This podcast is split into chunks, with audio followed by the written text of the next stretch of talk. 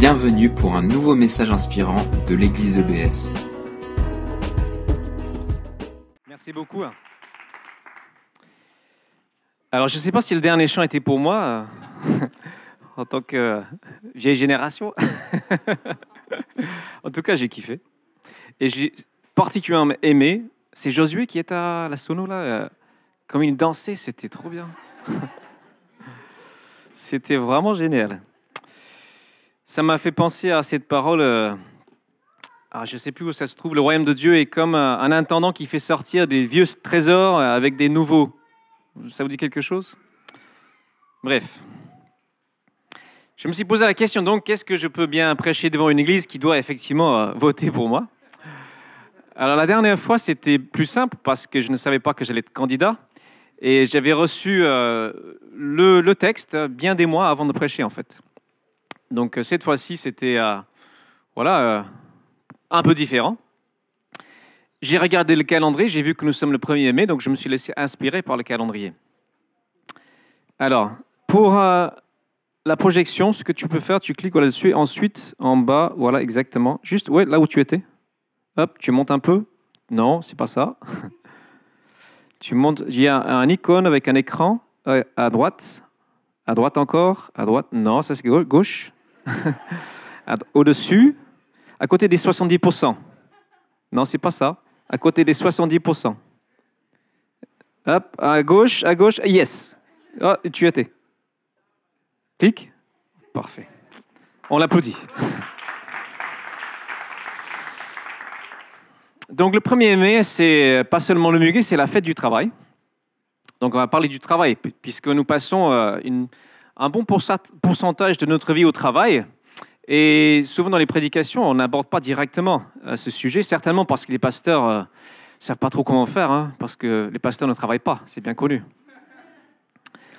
Mais euh, Dieu a beaucoup de choses à nous dire sur ce sujet.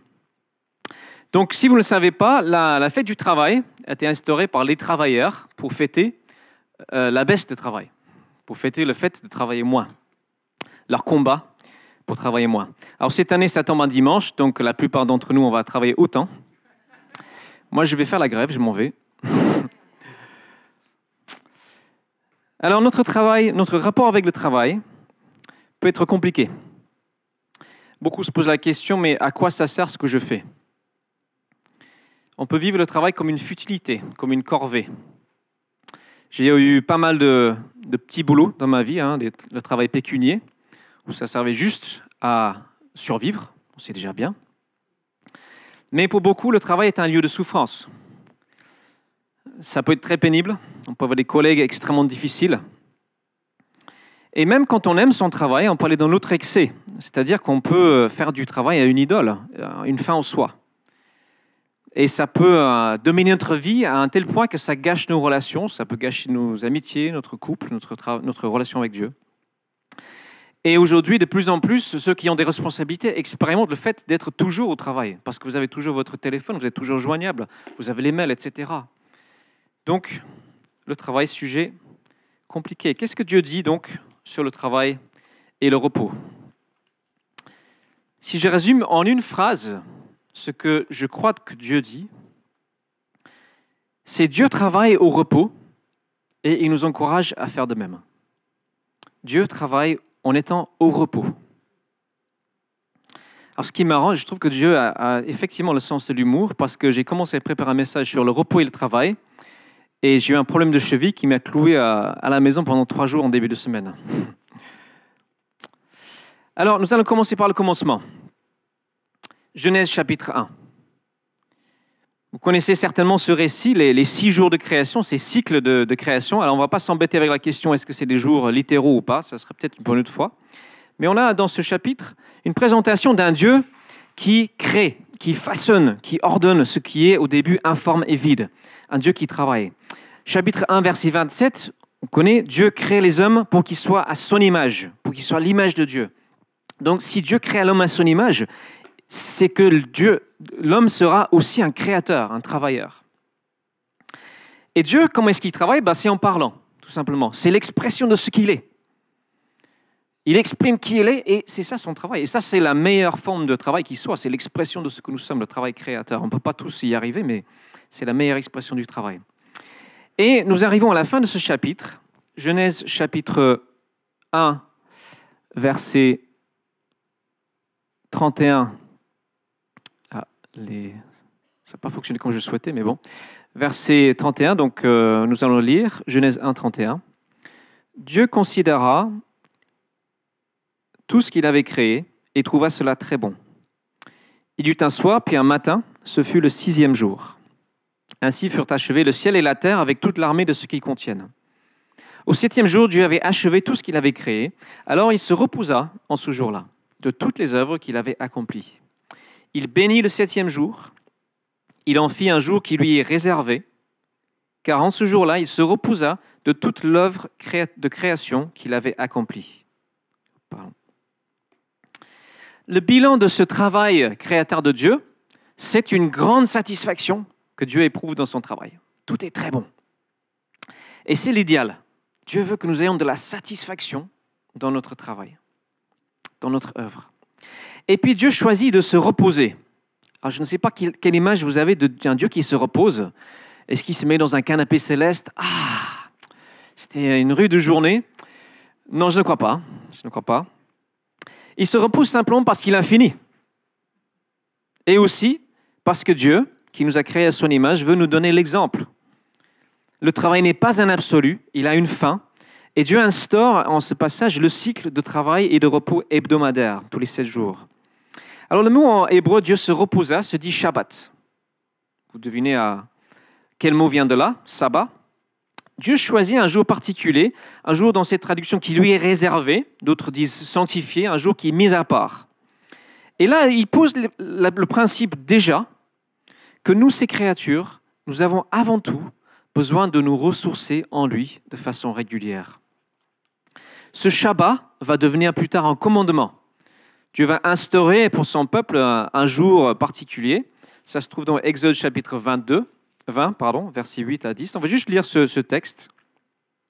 Lorsque Dieu donne la loi à son peuple, pense à observer le jour du sabbat et faisons un jour consacré à l'Éternel.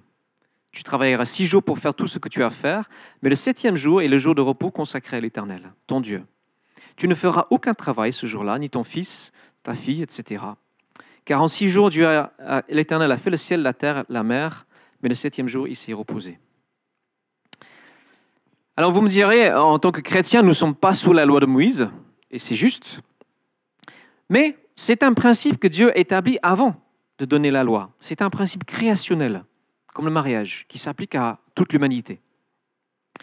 Donc ce, principe, il pose d'un jour de ressourcement hebdomadaire, un jour consacré à lui. Alors, lorsqu'on lit le Nouveau Testament, on, on, réalise que nous ne sommes pas sous cette obligation, que ce soit le samedi, le Shabbat des Juifs, mais c'est un principe à appliquer. Alors, pour la plupart d'entre nous, ce sera donc de faire du dimanche véritablement un jour de ressourcement en Dieu. Un Dieu, un jour où dans nos relations, nos amitiés, dans la création, nous nous ressourçons. Dans la prière, on trouve des choses qui nous renouvellent. Et pour ceux d'entre nous, les pasteurs, entre autres, qui ne peuvent pas faire du dimanche un jour de repos, hein, ça c'est le plus pratique, hein, pour la plupart c'est le dimanche, mais on prendra un jour dans la semaine où on se reposera de toutes nos œuvres. Et on doit acquérir une discipline c'est une discipline spirituelle de se reposer. Je vous avoue que j'ai un peu de mal, des fois, à respecter cette discipline, à me l'imposer. Parce que le travail pastoral, c'est entre guillemets le boulot de Dieu, c'est très important et ça n'a jamais de fin. Et, on peut en faire une idole aussi du travail pastoral. Mais Dieu en fait un principe. Donc, le travail, ça se repose et le repos, ça se travaille. Alors, nous allons passer au Genèse 2. Dieu établit le principe de repos avant de donner du travail à l'homme. C'est intéressant. C'est dans la suite, chapitre 2, que Dieu donne à l'homme un travail à faire. Verset 7, il façonne l'homme de la poussière du sol, il insuffle dans ses narines le souffle de vie. Verset 8, il plante un jardin, il place l'homme dans ce jardin. Verset 15, L'Éternel Dieu prit l'homme et l'établit dans le jardin d'Éden pour le cultiver et le garder. On vient de voir au chapitre 1 un Dieu qui a tout fait tout seul. Et tout est très bon. Donc il n'a pas besoin de l'homme pour l'aider. Il aurait pu laisser l'homme juste jouer dans sa création comme un enfant. Mais, puisqu'il crée l'homme et la femme pour qu'ils soient à son image, pour qu'eux aussi créent, œuvrent, ordonnent, ordonnance les choses, Dieu les fait collaborer avec eux dans son œuvre. Quel privilège Alors que Dieu peut tout faire tout seul. Quel privilège de pouvoir travailler. Dieu veut faire de nous des adultes. On confie des, responsabilités à des adultes. Nous ne sommes pas juste des enfants euh, perpétuels. Dieu veut faire de nous des partenaires. Et donc, Dieu valorise ce travail d'agencement, euh, soin de la création, etc. Il place l'homme comme son intendant sur la terre, pour prendre soin de la terre. Cultiver, sans l'exploiter, sans l'épuiser. Hein. Et ce travail de soin, il donne, avant de donner aussi un travail entre guillemets spirituel. Alors, vous connaissez certainement la suite. Alors, le travail devient un problème, évidemment. Vous connaissez, j'imagine, le chapitre 3, ce qu'on appelle la chute. Dans le jardin, il y a l'arbre de la connaissance du bien et du mal. Le serpent tente l'homme en disant, si vous prenez de ce fruit, vous deviendrez comme Dieu. Vous déciderez vous-même entre le bien et le mal. Vous définirez pour vous-même ce qui est bien et ce qui est mal. Vous prendrez votre indépendance. Vous n'aurez plus un Dieu dessous vos têtes qui vous dicte ce qui est bien et ce qui est mal. l'homme est tenté de devenir vraiment l'égal de Dieu. Il saisit le fruit. Et vous connaissez ce qui se passe après. Les conséquences, Dieu les énonce au verset 16 et 17 de ce chapitre. 16, 17 à 19. Dieu dit à Adam, puisque tu as écouté ta femme et que tu as mangé du fruit de l'arbre dont je t'avais défendu de manger, le sol est maudit à cause de toi. C'est avec beaucoup de peine que tu en tireras ta nourriture tout au long de ta vie. Il te produira des épines et des chardons, et tu mangeras des produits du sol. Tu en tireras ton pain à la sueur de ton front, jusqu'à ce que tu retournes au sol dont tu as été tiré, car tu es poussière, et tu retourneras à la poussière. Donc ce travail de, de cultiver, qui est une bonne chose, est maudit. Notre travail est infligé de vanité, de futilité, de fatigue et de frustration, d'obstacles. Et il en sera ainsi jusqu'à ce qu'on retourne au sol, dit Dieu. Et il en sera ainsi jusqu'au jour où Dieu renouvelle toutes choses, à la fin des temps. Alors pour la petite histoire, l'origine du mot travail en français, c'est le mot latin tripalium. Ça signifie un instrument de torture à trois branches pour punir les esclaves rebelles. travail, travail, torture, bon. Et autre petite histoire, le mot travail est passé en anglais, ça se dit travail, et ça veut dire douleur d'enfantement, qui est la malédiction sur la femme. Curieux, hein Bref, c'est une parenthèse. Donc un jour, un jour, ce problème sera définitivement résolu le dernier chapitre de la, de Bible, l'Apocalypse, nous décrit le moment où la malédiction sera levée définitivement. Apocalypse 22, euh, 1 à 5, je résume simplement. Il n'y aura plus aucune malédiction. Le trône de Dieu et de l'agneau sera au milieu d'eux. Nous verrons Dieu face à face. On n'aura plus besoin de la lumière de lampe du soleil. Le Seigneur répandra sur eux sa lumière et nous régnerons éternellement. Nous régnerons. Qui règne ordonne, gouverne, travaille. Dieu nous donnera du travail. La parabole des talents dit la même chose. Tu gouverneras sur dix villes. Tu prendras des responsabilités parce que tu étais fidèle dans des petites responsabilités dans cette vie. Mais ce travail-là sera un pur bonheur. Vous imaginez un travail qui est un pur bonheur? C'est pas simple. Hein? C'est ce qui va arriver. Et nous sommes entre ces deux temps, entre la malédiction et la levée des malédictions. Mais nous avons mis notre foi en Jésus. Donc, la malédiction a été levée, n'est-ce pas? Nous ne sommes plus sous la condamnation. Si nous sommes en Christ, nous sommes de nouvelles créatures, plus sous la malédiction. Jean 10, Jésus dit qu'il est venu pour que nous ayons une vie abondante. C'est simplement que les effets de cette levée de condamnation ne se font pas encore pleinement ressentir. On n'est pas encore dans la plénitude de ce que nous aurons un jour en Christ. Nous sommes en tension entre cette terre qui produit des chars dans les épines, des problèmes que nous aurons forcément dans notre travail, et la levée des malédictions. En Christ, on peut s'attendre à ce qu'il y ait quand même une amélioration des choses. Donc voilà le cadre théologique euh, que, que je pose pour euh, cette question du travail. Pour terminer sur la Genèse, chacun des jours de la création se termine par la phrase Il y eut un soir et un matin, tel jour. Mais le septième jour, cette phrase pour boucler chaque jour n'est pas dite. Le jour n'est pas clôturé. Ce septième jour reste ouvert. Et les théologiens disent, nous sommes dans le repos de Dieu. Dieu est au repos de ses œuvres. Mais Dieu continue à œuvrer. Dans Jean 5, verset 17, Jésus euh, guérit un paralysé.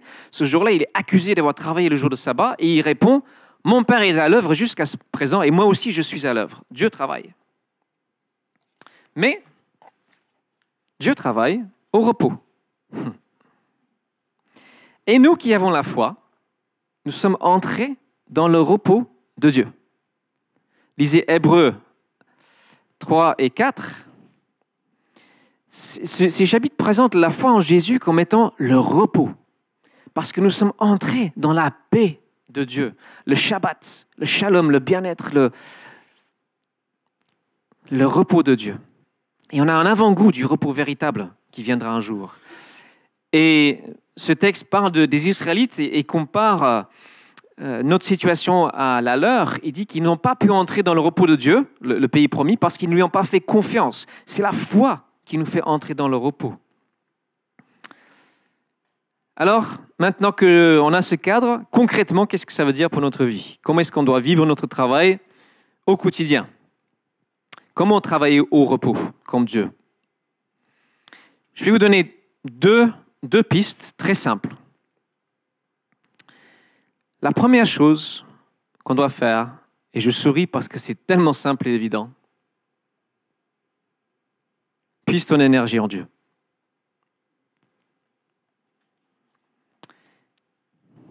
Il y a à peu près dix jours de ça, j'étais très découragé. J'ai une journée difficile. Euh, je travaille dans un bureau à, Paris en ce moment. Et au bout de quelques heures, j'ai fait ce que je savais que je devais faire. Je me suis caché dans un placard. Et j'ai pris cinq minutes juste pour me reconnecter à Dieu, pour prier. C'est comme si je me rechargeais les batteries. Vous avez déjà vécu ça, vous rebranchez votre portable ou bien vous changez de pièce pour vous connecter au réseau. Eh bien, on fait la même chose avec Dieu. Et c'est tout bête, mais c'est ce qu'on doit faire régulièrement. Vous pouvez certainement, euh, si vous travaillez euh, dans un bureau, aller aux toilettes, fermer la porte et passer juste 3-4 minutes à vous reconnecter à Dieu. Ça m'a permis de retrouver l'énergie, la volonté de travailler, tout simplement. Il y a quelqu'un de mon groupe de maison, on partageait sur euh, sur nos problématiques du quotidien et racontait qu'elle avait un, été un peu en conflit euh, tout le temps avec une collègue de travail. Euh, et elle disait tout le temps, bah, elle me fatigue. Cette personne me fatigue. Et donc, euh, en partageant, chacun s'est proposé un petit défi à relever pour essayer d'avancer dans son combat. Et elle a dit, mon, mon défi que je me donne, c'est chaque jour, en arrivant au travail, je vais prier pour elle. 15 jours plus tard, on s'est retrouvé un groupe de maison. Alors, comment ça s'est passé avec ta collègue? Pas Super, j'ai pas eu un seul conflit avec elle. Parce qu'elle est entrée dans le repos de la foi. Parce qu'elle a reposé ça sur Dieu. Alors, j'ai envie de dire qui c'était, c'était Cynthia. Elle n'aime pas trop que je parle d'elle, mais bon, c'est fait. Plus nous sommes en connexion avec Dieu, plus nous pourrons travailler au repos les batteries chargées. J'ai un autre ami, à, oui, il est criblé de dettes. Euh, suite à un divorce, il a 15-20 000 euros de dettes. Il travaille sur les chantiers. Et en un temps record, il a remboursé la quasi-totalité de ses dettes. Parce que c'est une des personnes les plus connectées à Dieu que je connaisse. Jusqu'à récemment, il vivait dans un camion et il passait beaucoup de temps le soir à prier parce qu'il n'avait rien d'autre à faire. Et il a enchaîné les chantiers l'un après l'autre. L'un après l'autre, il était super bien payé, contrairement à ce qu'on peut. Il est en intérim. Et pour moi, c'est l'exemple de quelqu'un qui se repose en Dieu. Il puise son énergie en Dieu. Il ne s'inquiète pas, surtout. Et c'est souvent l'inquiétude qui nous ronge et qui nous fatigue. Mais regardons enfin l'exemple de Jésus. Est-ce que vous avez déjà vu Jésus stressé ou angoissé dans les évangiles? Jamais. Jamais il n'a été stressé ou angoissé. Prenons quelques instants pour penser à Jésus. Jésus a certainement passé plus de 15 ans à bosser dans un atelier ou sur des chantiers. Pourtant, c'est le Fils de Dieu. C'est Dieu incarné. Alors Dieu incarné, si j'étais Dieu, je choisirais quoi comme métier? Peut-être, je sais pas, scribe pour recopier les textes, euh, pour les apprendre par cœur, mais non, il a choisi d'être charpentier. Il a choisi un métier manuel. C'est intéressant. Et quand il est entré dans son ministère, qui n'a duré que trois ans et demi, là, il est entré dans une période de travail plus intense. Il dit, le Fils de l'homme n'a nulle part où reposer sa tête. On le voit dans une barque, euh, tellement il est fatigué qu'il dort dans une tempête. On le voit s'asseoir au bord d'un puits. Il dit au disciples Ah, allez en ville acheter de quoi manger. Il est trop fatigué. On le voit bosser. Il répond aux sollicitations. Alors qu'il veut prendre les disciples à l'écart pour prier et les gens le citent, il répond aux sollicitations. Il a comme une source d'énergie inépuisable. C'est impressionnant. Mais on sait d'où ça vient. On sait d'où ça vient. Nuitamment, parfois des nuits blanches, dans la présence de son Père. Pourtant, il est le Fils de Dieu. Entre guillemets, il n'a pas besoin. Mais s'il a besoin. Il se lève parfois à 3-4 heures du matin, il s'écarte, il s'isole, il se met à part, il se connecte, il vit la communion avec son Père, et c'est ça qui donne toute l'énergie pour son ministère. Alors, je ne suis pas en train de dire qu'il faut se lever à 3 heures du matin. Je ne le fais pas. Mais il faut prendre ces temps d'isolement. Quand vous chargez votre batterie de portable, le mieux, c'est de laisser plusieurs heures. On peut ponctuellement faire des petites charges de 5 minutes, mais il, vaut mieux pour la vie, la, vie, communication avec lui, ces temps de chargement, ressourcement. Et je termine sur cet aspect avec le texte Jean 15, qui est l'un de mes des textes préférés. Jésus dit, si vous ne demeurez pas en moi, vous ne pouvez porter aucun fruit. Sans moi, vous ne pouvez rien faire. Mais si vous restez en moi, si vous demeurez en moi, vous pourrez porter du fruit, des choses valables. C'est un long apprentissage de demeurer en Christ à chaque instant. C'est un long apprentissage, mais c'est la clé pour toute forme de travail, quelle qu'elle soit. Notre source d'énergie, c'est notre connexion à Christ en Dieu. C'est de rester en lui, c'est de prier sans cesse qui m'ont versé pour cette année. Vraiment, Dieu veut imprimer ça en moi. Et la deuxième piste que je vous propose, qui est tout aussi simple, j'aime la simplicité. Comment travailler? Trouve ta motivation, Dieu. Il se peut que tu ne sois pas très heureux, très épanoui dans ton travail ou dans tes études peut-être que tu ne trouves pas beaucoup de sens ou de valeur dans ce que tu fais. est-ce que vous savez que les épîtres du Nouveau Testament ont été adressées à un public composé plus pour la moitié d'esclaves? Hmm. Des esclaves. Qu'est-ce que Dieu dit aux esclaves? Éphésiens chapitre 6, versets 5 à 8. Voilà ce que Paul dit aux esclaves. Vous, esclaves, obéissez à vos maîtres terrestres avec crainte et respect, avec droiture de cœur, et cela par égard pour le Christ. N'accomplissez pas votre tâche seulement quand on vous surveille, comme s'il s'agissait de plaire à des hommes, mais agissez comme les esclaves du Christ, qui accomplissent la volonté de Dieu de tout leur cœur. Faites votre travail de plein gré, de bon gré, et cela par égard pour le Seigneur, car vous savez que chacun, qui soit esclave ou libre, recevra ce qui lui revient selon le bien qu'il aura fait. Comment est-ce qu'un esclave pouvait honorer Dieu? Quelle valeur avait son travail? Son travail avait de la valeur dans la mesure où il l'accomplissait comme un service pour Dieu. son maître pouvait très bien être quelqu'un de cruel, et j'imagine beaucoup de maîtres cruels à l'époque. On a parlé de tripalium, ce n'était pas une blague, hein, ils utilisaient ces instruments de torture. Mais Paul leur demande de remplacer dans leur tête le maître par Jésus-Christ. Il dit, ce service que vous rendez à votre maître, vous le rendez pour Dieu. Dieu le compte comme un service rendu à lui. Et pour nous, ça veut dire qu'avec avec cette attitude de regarder le Christ lorsque nous travaillons pour un patron que peut-être qu'on n'aime pas, eh bien, ce travail, qui soit peut-être euh, ingrat, peut-être, euh, comme on dit, agent de surface, euh, quelqu'un qui nettoie le sol, quelqu'un qui surveille dans un supermarché, même si pour les hommes, c'est un travail qui ne vaut pas grand-chose, pour Dieu, il dit, si tu le fais comme pour moi, c'est autant, ça a autant de valeur que le travail d'un missionnaire ou un prédicateur ou quoi que ce soit. Parce que c'est aussi difficile.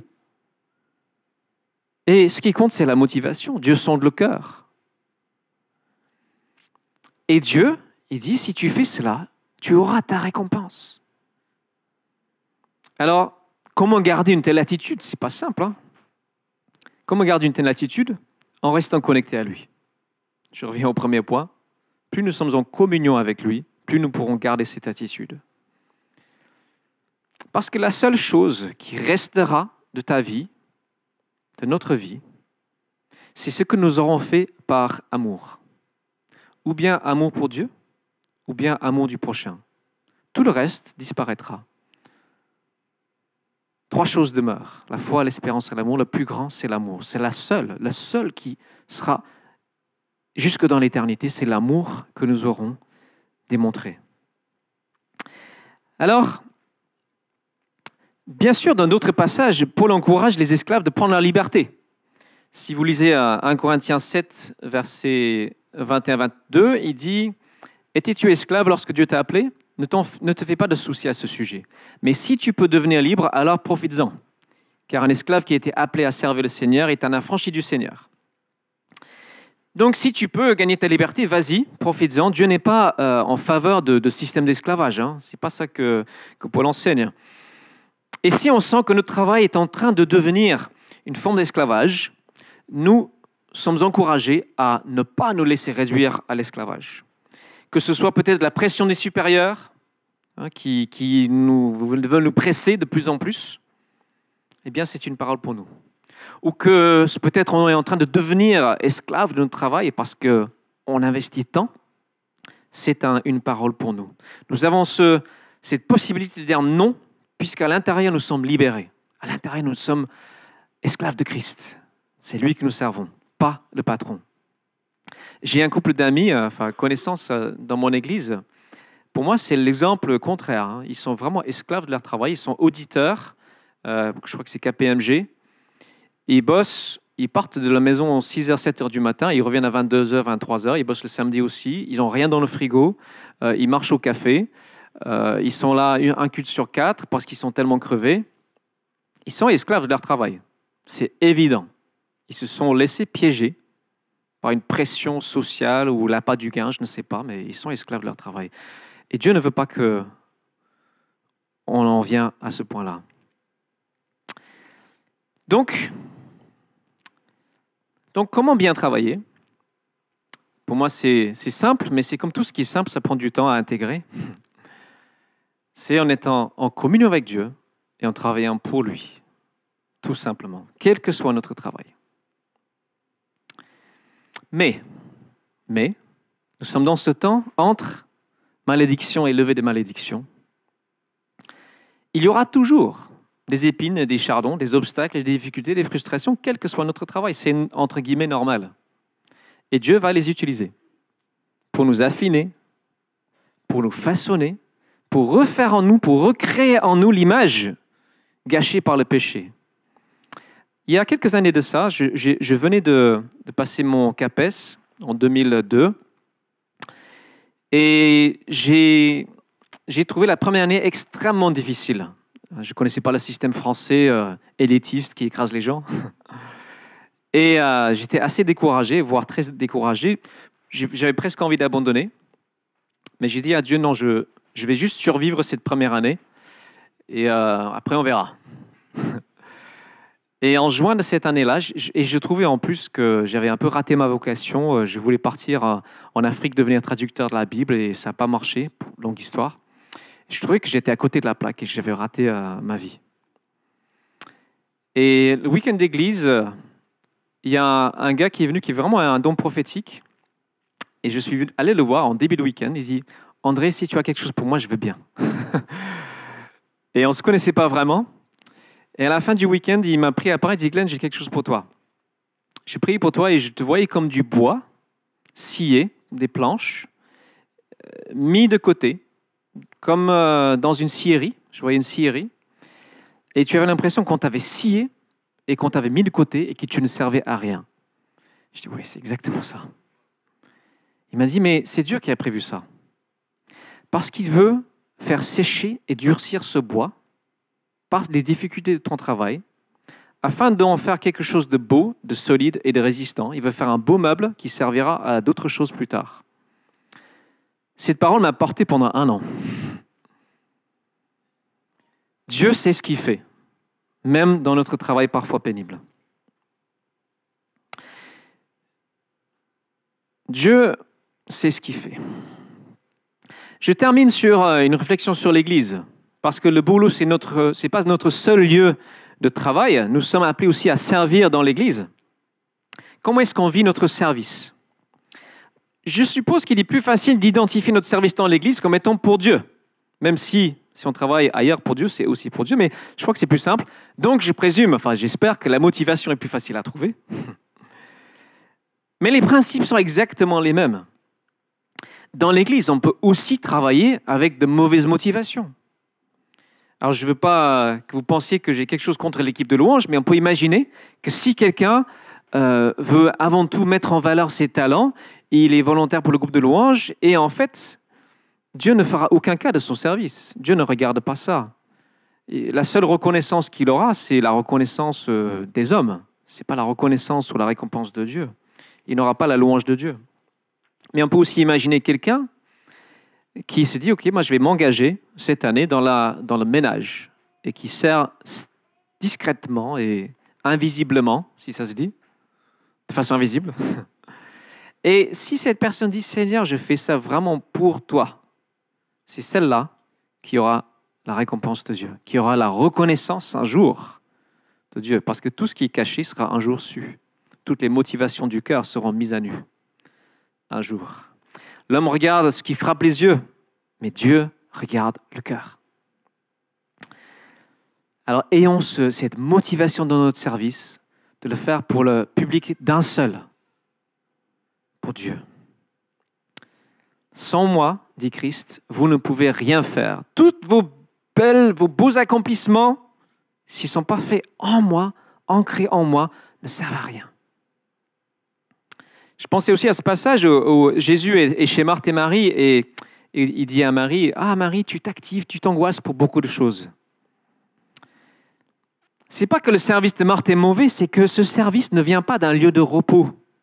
Ce service vient d'une frénésie.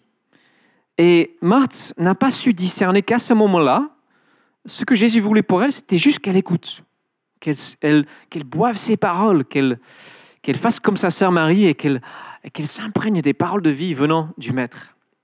Peut-être que certains dans, sont dans cette saison, ont juste besoin d'être à l'écoute.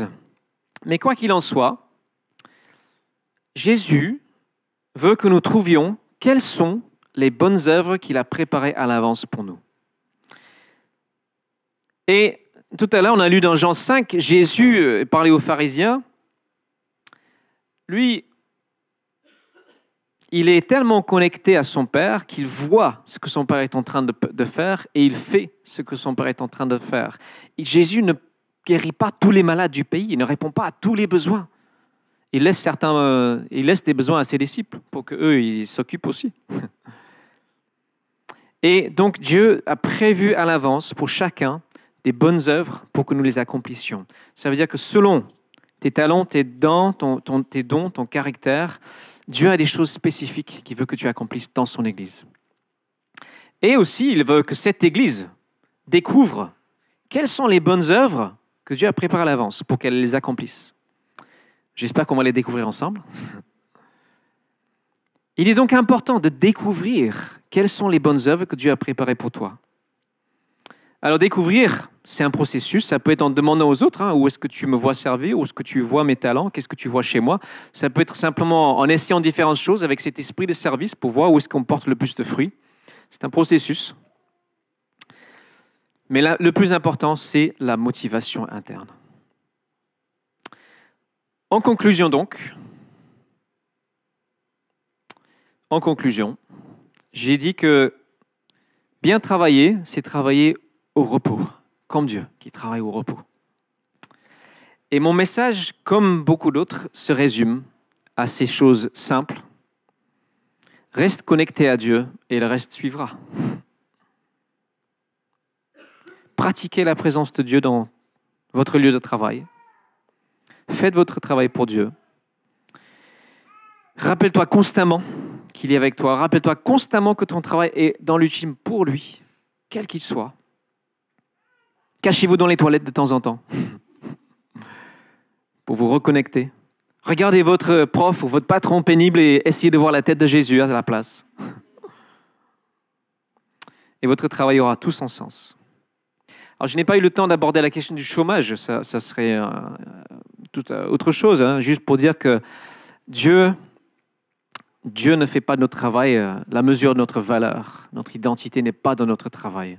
Notre identité est fermement ancré dans l'amour de Dieu pour nous. Mais voilà, ce serait tout un autre message. Je vais lire en conclusion le psaume 127 qui dit Si l'Éternel ne bâtit la maison, en vain les bâtisseurs travaillent. Si l'Éternel ne garde pas la ville, en vain la sentinelle veille.